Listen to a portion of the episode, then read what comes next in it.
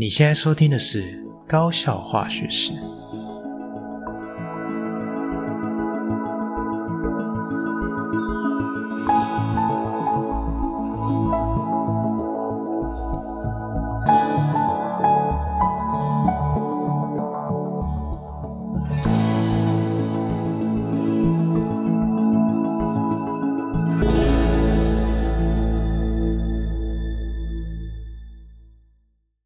Hello，大家好，我是吉米斯，欢迎回到我们的频道。那我们的 IG 上线喽，好，跟大家说这个好消息。好，那如果假设呢，今天你有在使用这个社群软体的话，好，那如果你有 IG，不妨呢就到我们的这个粉丝专业帮我们按赞追踪一下。OK，我们这个高效化学式的频道啊，只要是每个礼拜更新，我都会在我的 IG 专业里面啊，就是贴上一个就是贴文哈。所以如果假设呢，你今天对我们的节目内容有兴趣、喜欢的话，好，可以在上面跟我们一些互动，帮我们留个言，哈，那给我们一些鼓励，或者是啊，你觉得哪边你觉得不太好，也欢迎给我们一些批评跟指教，这样子。好，那怎么找到我们的 IG 专业呢？你只要在 IG 的 ID 里面去搜寻这个。呃，Teacher Jimmy Podcast 好，或者是你直接搜寻高效化学式，应该都可以找得到我们哦。好，那我们每个礼拜啊，都会固定大约在星期三做周更，那不定期会有特别来宾的访谈。OK，所以如果追踪我们的这个 IG 啊，有什么好处？就是提供给大家一个互动的平台嘛。你如果想要跟我偷偷聊天，也可以私讯我们。那我在发布新的集数之前啊，也会有一个简单的预告，这样子。OK，好，那期待你们会在 IG 上面跟我互动。OK，好，那我们今天的节目开始喽。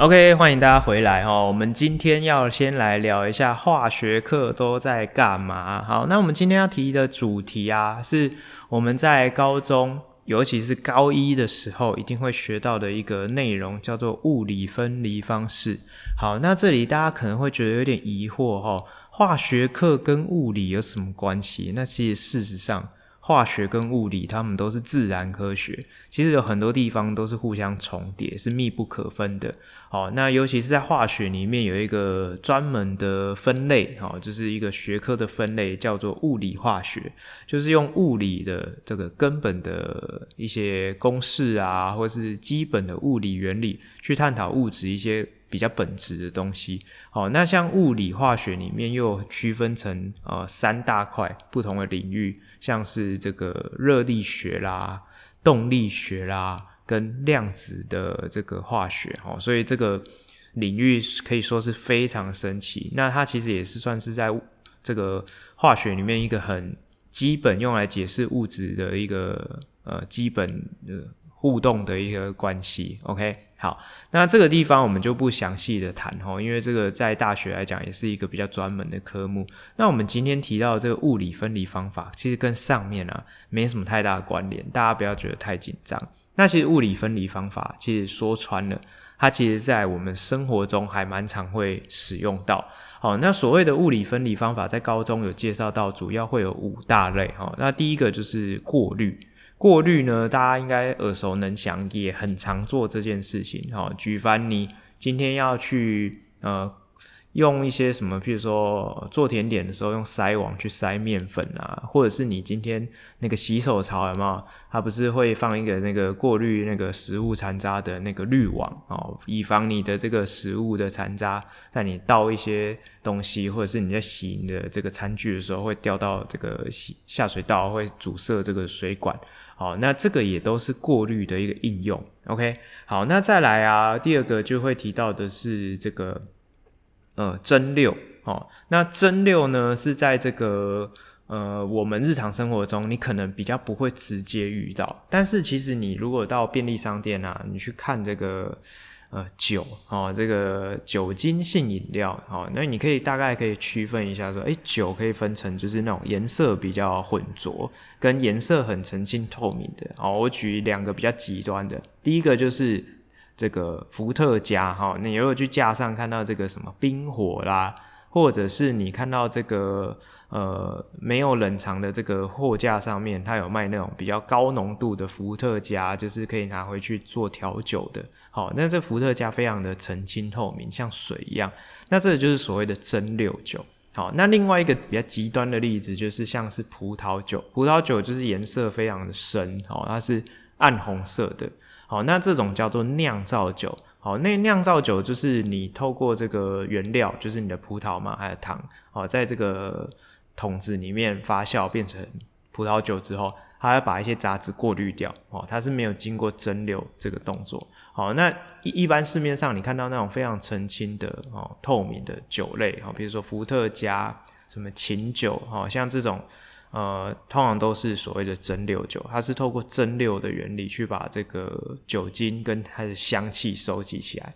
OK，好，那再来还有另外一个部分是这个结晶法。OK，那结晶法又称为再结晶哦。那这个结晶法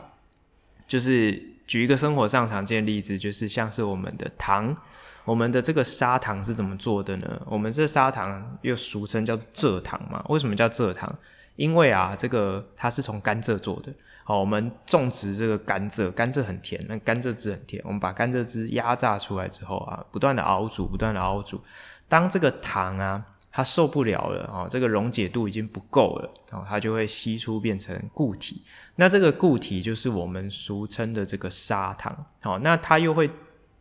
经过第一次的结晶，第二次的结晶，让它的纯度越来越高，所以你会有看到这个市面上有卖这个黄褐色的这个二号砂糖，它就是纯度没有那么高，它里面除了有本身的蔗糖之外，它还有一些甘蔗的香味，哦，这个蔗糖的那种风味在，所以有时候我们煮一些煮一些这个比较台式的甜点的时候，你用二号砂糖反而比较对味，哦，那这个经过啊多次的这个。反复的结晶就会形成这个比较干净的白色的砂糖。好，那这个白砂糖啊，它就去除掉这个甘蔗的风味，它就是单纯只有糖的那个甜味。OK，好，那再来还有一个就是大家比较不熟悉的，叫做晨曦法。晨曦法啊，其实在这个科学上面啊，应用的层面很广。那你可以这样想象哈，什么是晨曦？晨曦就有点像是有好几个不同的赛跑选手。他们在跑道上面去比赛，那跑步啊，赛跑一定是有人跑得快，有人跑得慢哦。那它就是借由这个物质，它们不同的成分有不同的结构，它在同一条跑道上面去移动的速度不一样，去把这个物质做分离的动作。好，那这个就叫晨曦。那大家可以想象一下，嗯，小时候应该会有这个经验，比如说你写笔记啊，或者是你画画的时候，那个彩色笔或者是你的原子笔。沾到水，就是你的纸啊，沾到水，水会慢慢的从纸张的纤维里面去晕开嘛。那这时候它在水分在这个纸张的纤维里面移动的时候，它会带动这个色素去移动。那有时候你会发现到说，诶，我彩色笔我本来画紫色。可是我随着水去晕开的时候，你会看到里面可能还有蓝色跟这个粉红色就会跑出来。好，所以诶，其实我的紫色里面不是只有一个成分，它可能有两种或甚至三种以上，好，是混合在一起的。那利用这种方式让他们跑的速度不一样啊，去把不同的成分或者是你熟知的颜料分开，这就是一种晨曦法的应用。OK，好，那还有最后一种就是这个大家。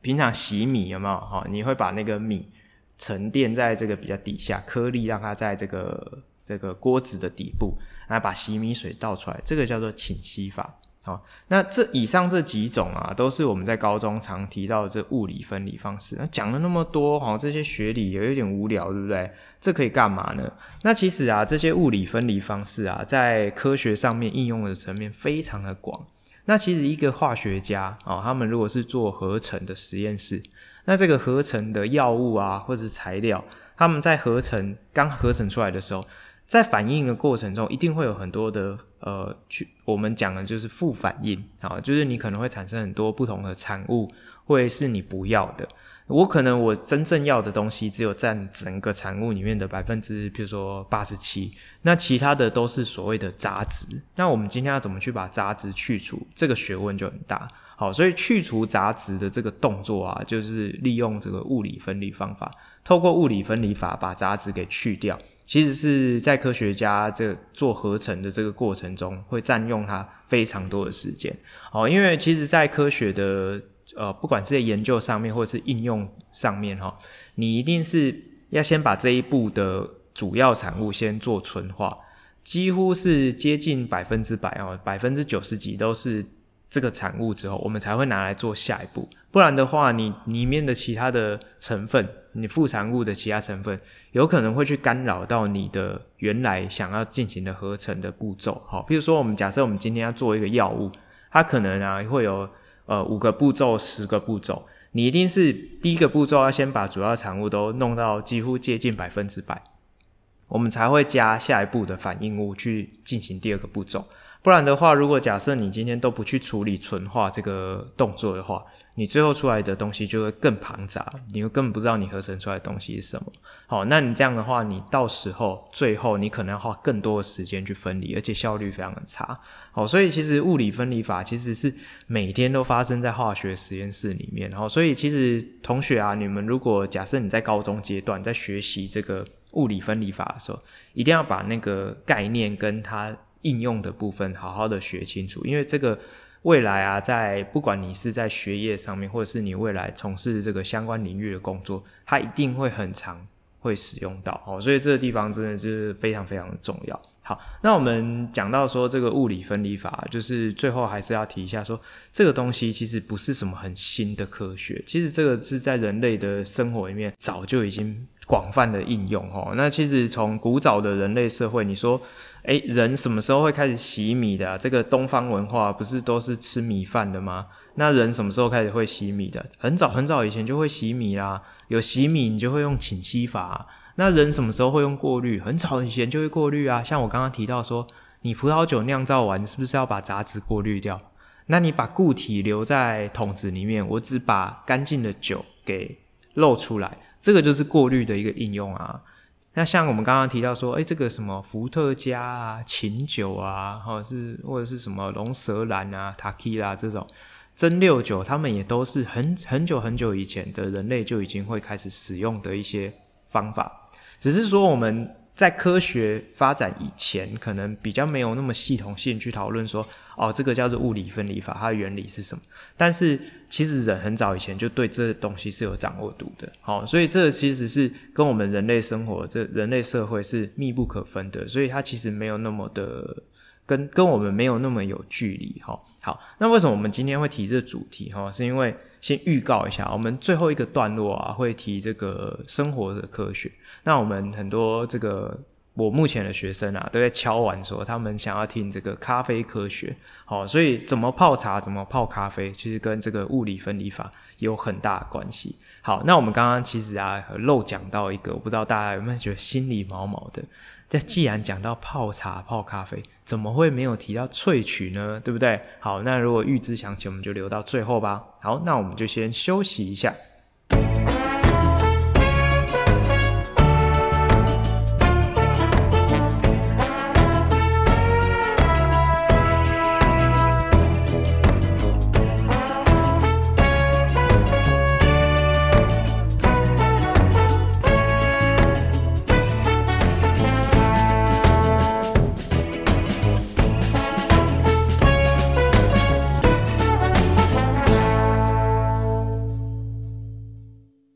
OK，好，欢迎回来哦。那我们这礼拜啊，高中校园发生什么事情呢？哎，这礼拜高一去公民训练啦，哦，那所以这礼拜有两天都上不到高一的课，哦，一则以喜，一则以忧啊，哦，喜的是可以利用这段时间来多做一些其他的事情，对吧？那但是大家也都知道，高一的课程非常赶，那他们又又有课不见了，好，所以这也是蛮令人担忧的。好。那公民训练呢，是一个大家高中必定会参加的团体活动嘛。好，那这个可能就是大家高高中生活共同的回忆。OK，那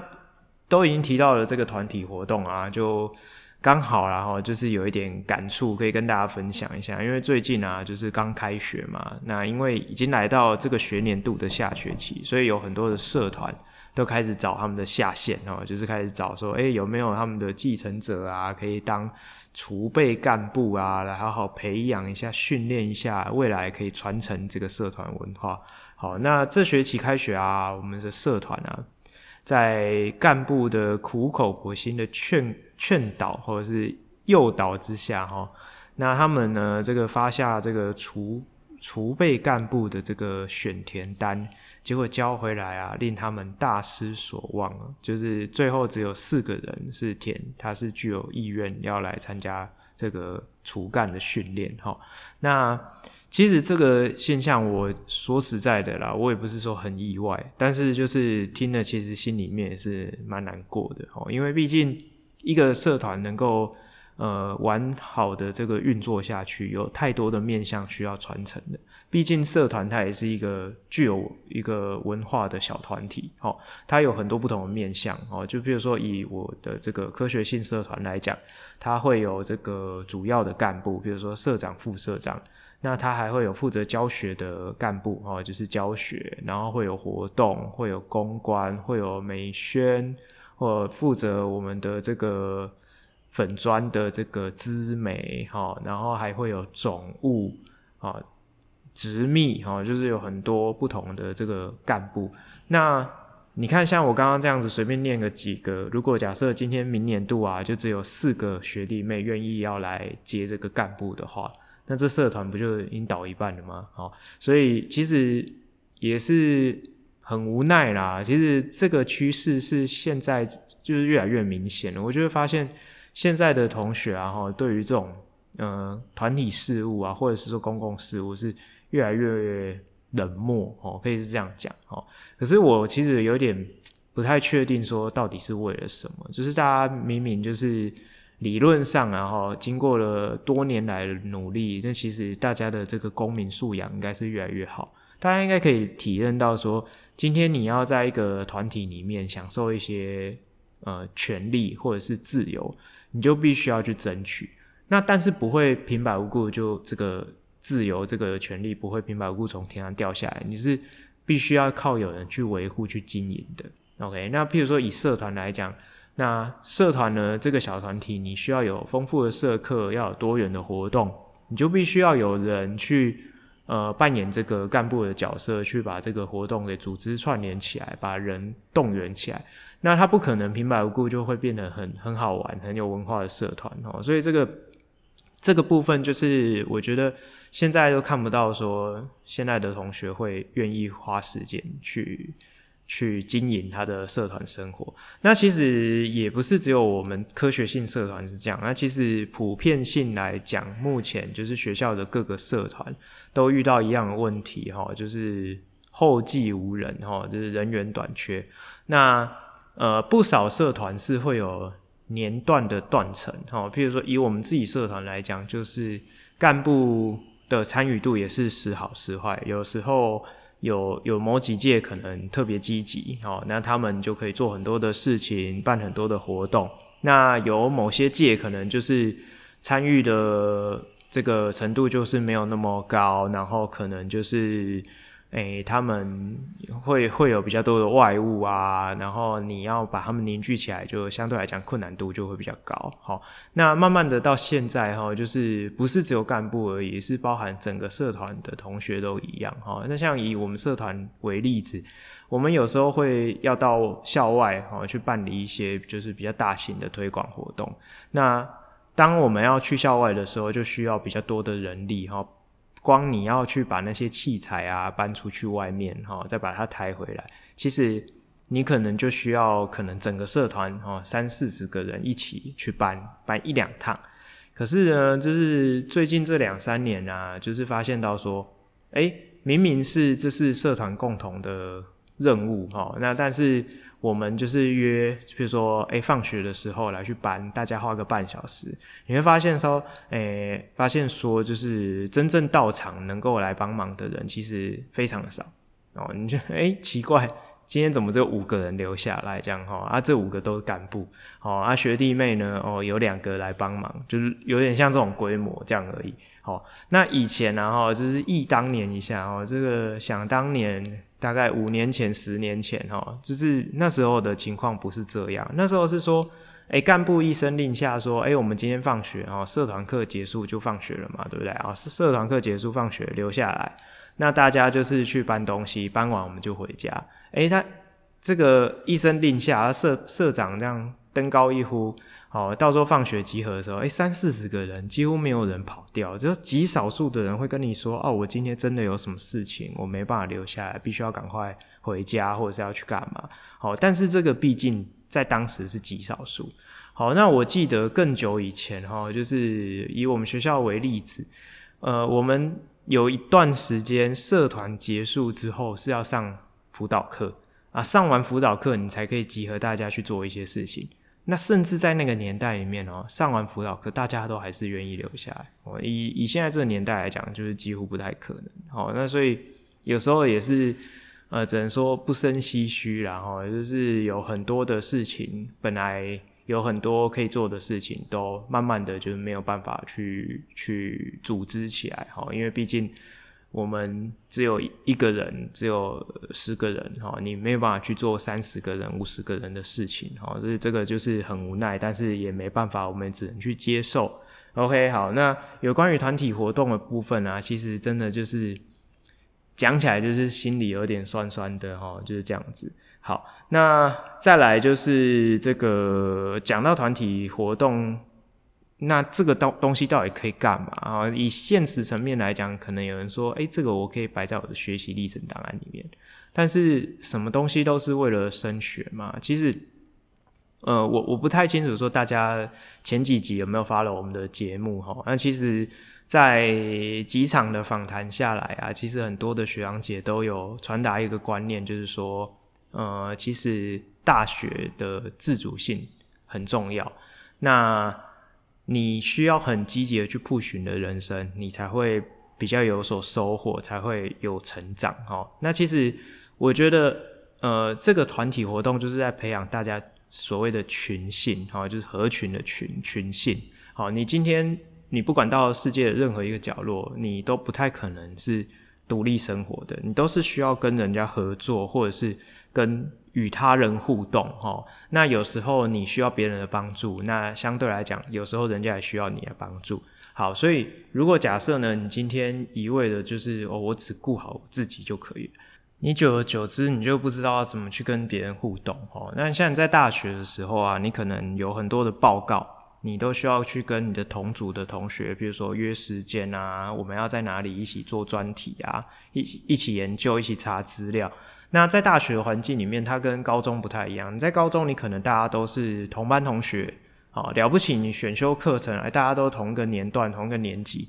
你每天来学校，天天都会见面，哈，就在隔壁班或者是隔两班，甚至了不起在隔壁栋，就这样而已。但是大学的生活啊，那就不是这样。你可能遇到的是别系的同学，我化学系也是有可能要跟美术系的同学一起做专题啊，好，就比如说通识课。好，或者是诶、我修了什么教育学分？我可能我的同学可能是比如说物理系的啦，或者是什么特教系的啦。我们有可能要一起去什么，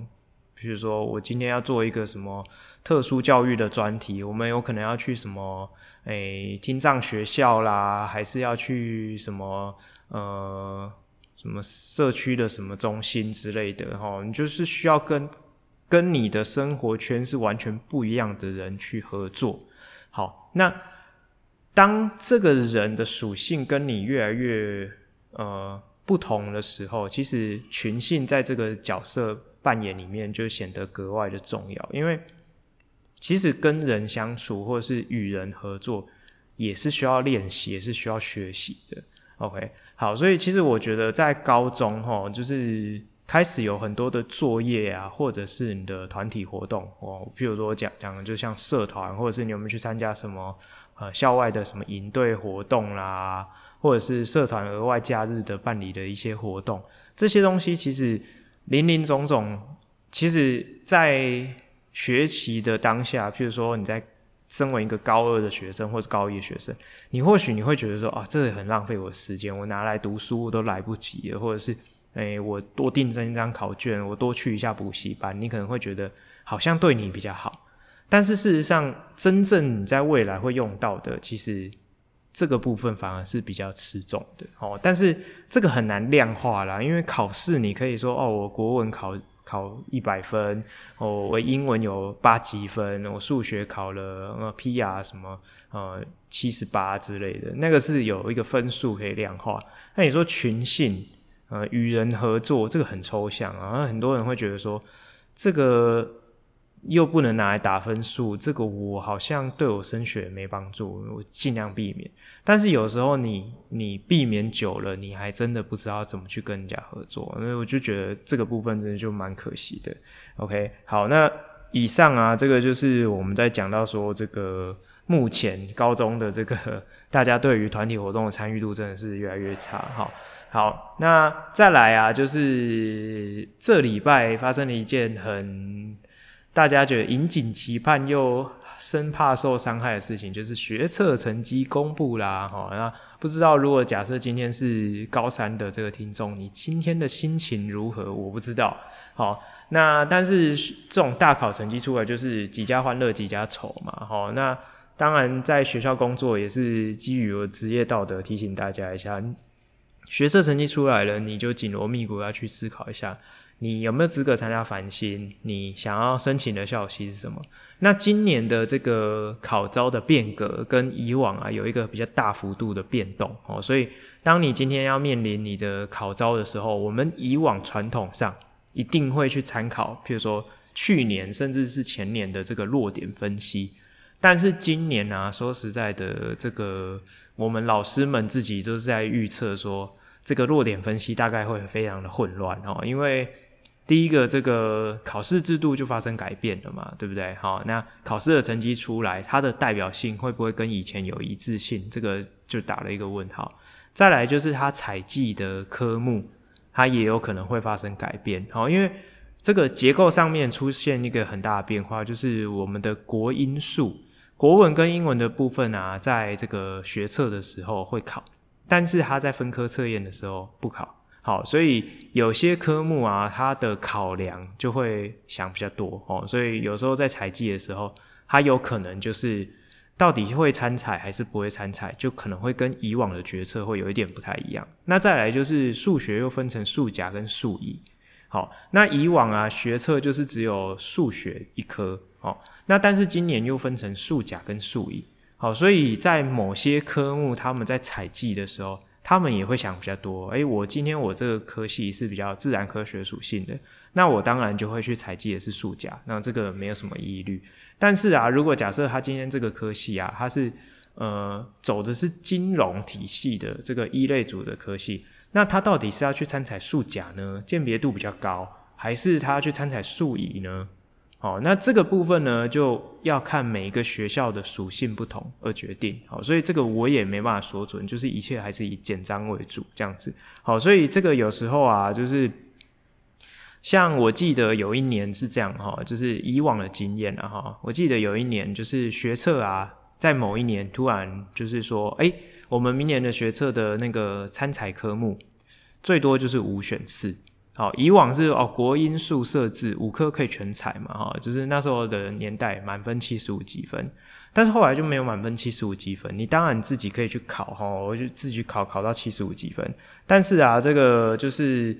他参采的科目最多就是五选四，所以最高就是满分是六十积分，好，所以我记得在那一年的这个繁星也好，申请也好。他的那个录取，最后录取的这个成绩跟往年就会有一个非常大幅度的变动。好，那它大概变化了两年，因为它在隔年就会有一个预期效应。比如说，假设今天有一个系，好，比如说台大化学系，好，它今年可能大家想说，哦，我不敢填，不敢填，然后它的趴数可能就掉下来了，可能本来从一趴掉到四趴。好，那这个隔年大家想说，诶。这个台大化学系怎么四趴就会上？因为有去年的资料，那大家就有一个预期心理，想说啊，他分数没有到那么高，就大家都填啊，抢手都去填。那填填了之后呢，成绩一公布说，哦，今年又回到一趴，所以就是它会有这样子一个比较巨幅的变动哦。这个是可能今年的高三生要特别留意的地方，就是你可能第一个你要先研究一下这个累积百分，呃。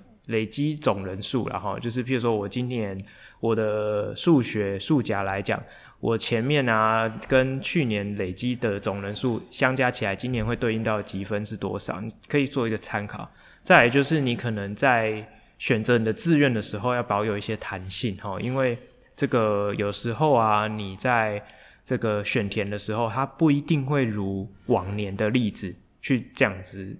就是决定他的最后录取的分数哈，所以有时候弹性要再稍微再抓松一点，这样子就是今年是比较，我觉得对于高三来说，今年就是比较恐怖的一年。OK，好，那就这样吧。好，好，那我们先休息一下。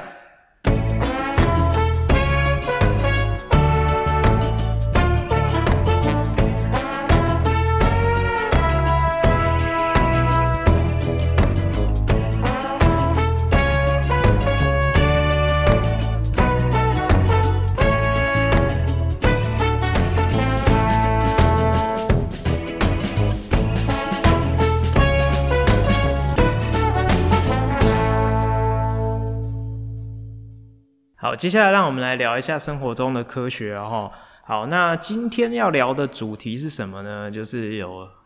也少部分的听众啊，敲碗已久了，他们想听的是咖啡科学。好，那咖啡呢是什么东西啊？这个大家想哦，这我很熟，这 Seven 都有卖。好，可是。大多数的人的印象是咖啡就是一杯黑黑的苦苦的水，就是哦喝了好苦哦。然后对很多人来讲，其实对大部分的咖啡的饮饮用者来说，哈，这些消费者对他们来说，咖啡就是一个可以用来提振精神的提神饮料，哦，它就是一个不是很好喝，但是我喝了不比较不会想睡觉，好，我可以帮助我集中精神读书或者是工作，应付任何的事情。好，那事实上啊，咖啡这个东西，它它的历史非常的悠久。那我们今天呢，就是最主要是 focus 在科学的部分，我们就先不讲咖啡的历史。好，那咖啡科学呢，我预计啊会分成三集来讲。哈，今天是我们咖啡科学的第一集，好吗？好，所以大家记得下礼拜要继续听。好，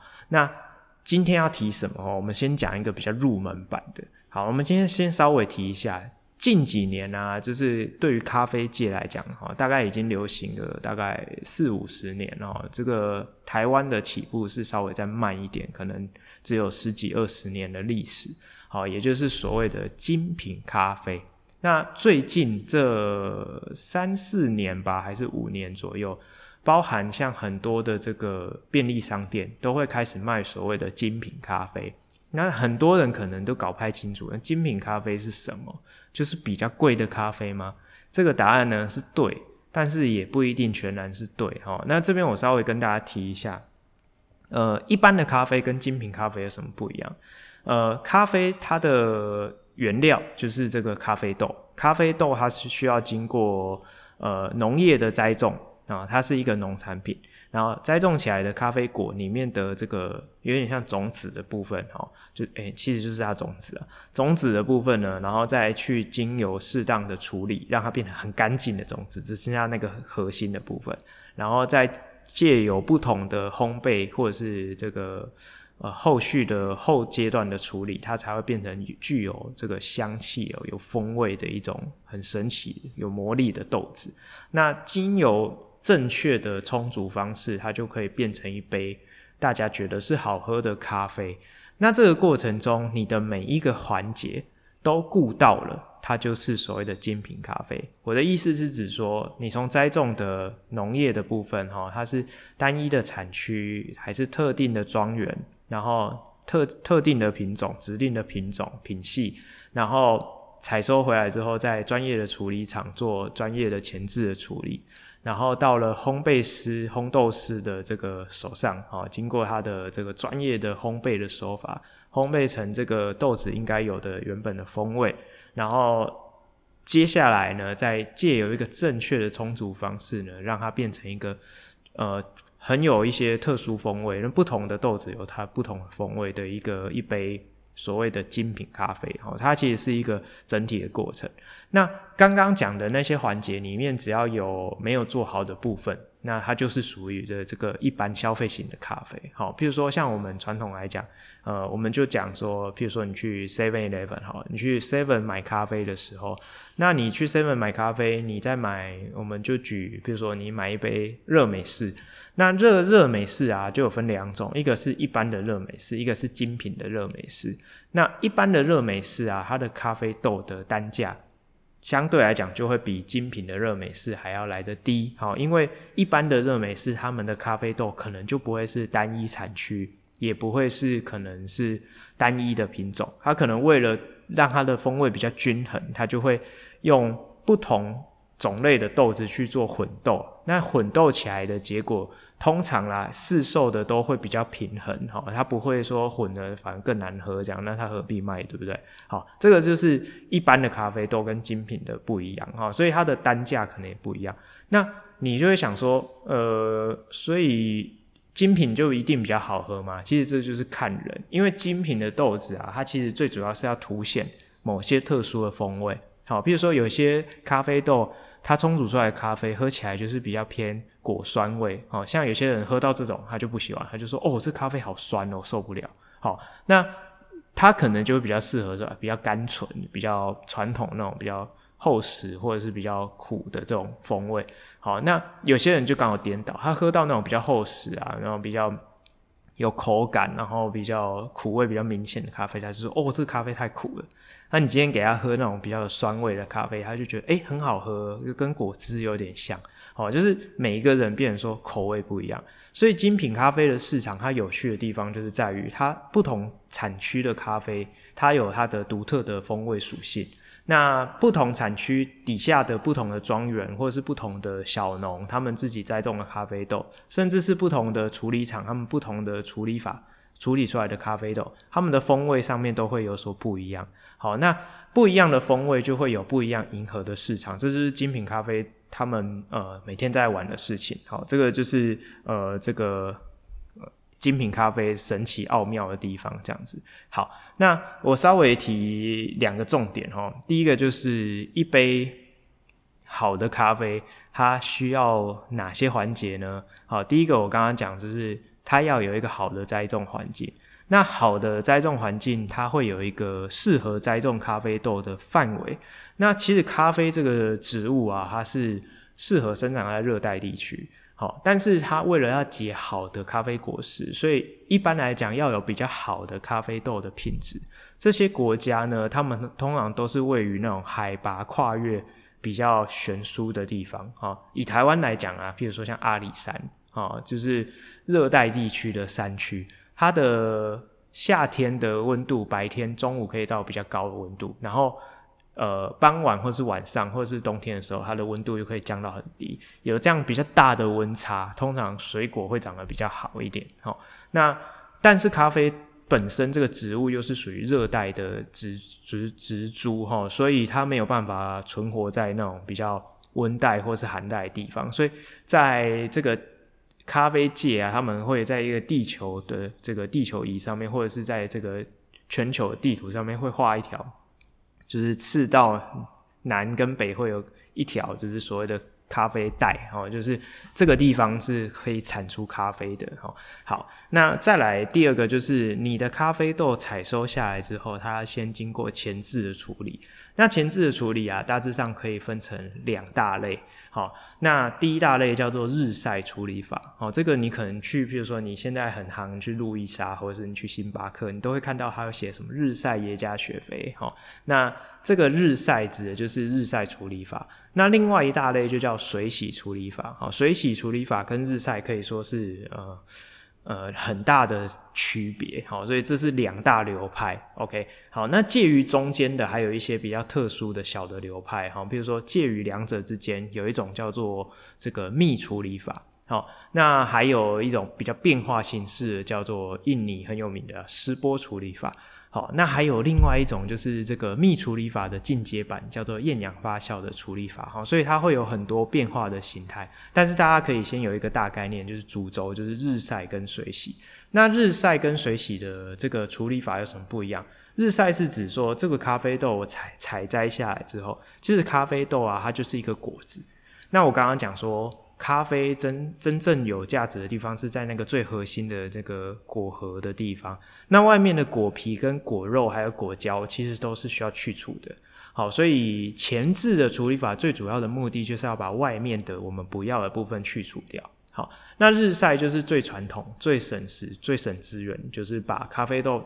采摘下来之后，就是就是让它在太阳底下晒，晒得蛮干的，然后再把它。剥除剥除掉外面你不要的部分，好，那当然这中间还是需要有水洗的动作，但是它主要是靠这个日晒去让外面的果皮、果肉、果胶去让它变质，变得比较好脱落这样子。好，那水洗处理法呢？它就是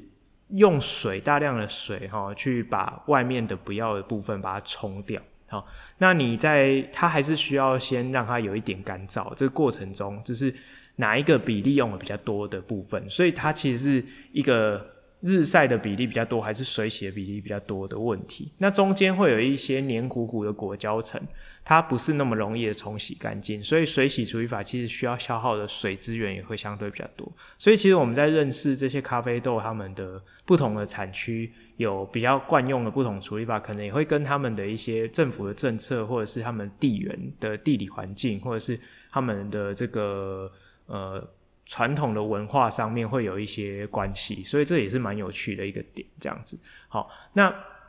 再来啊，讲到就是呃，咖啡豆的烘焙哈，就是越有风味的咖啡豆，其实它越需要就是精准的去烘焙它。好，那咖啡豆的根据你烘焙的时间的长短，可以区分成这个就是。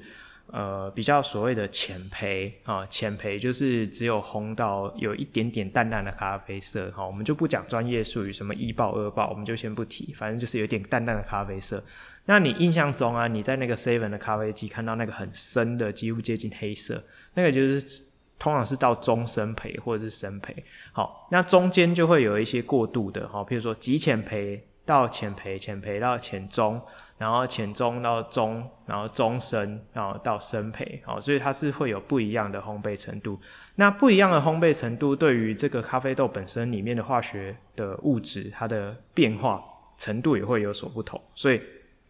呃，不一样的烘焙度会大大的影响这个咖啡最后冲煮出来的风味是什么。OK 吗？好，那第二个部分呢、今天第一个段落想要先跟大家提一下，就是常出现的咖啡的风味到底有哪些？像我刚刚有概略提一下说，有稍微比较酸的，跟有稍微比较苦的。好，那先给大家一个概念，就是这个、这个我觉得，如果你平常没有在喝精品咖啡，你可能会觉得有点抽象，什么咖啡不就是一坨苦苦的水，最好是有这种味道。好，那。你如果可以的话，去 Google 一下所谓的风味环，哈，就是这个 Flavor Circle，哈。那这个风味环里面呢、它会写得非常详细。我们今天就简略的带过就好，哈。那所谓的第一个就是比较明亮的味道，就是属于这个水果的味道。好，这个水果的味道啊，就有分，就是比较清爽的这种柑橘类，哦，比较酸度比较高的，跟有一点点那种。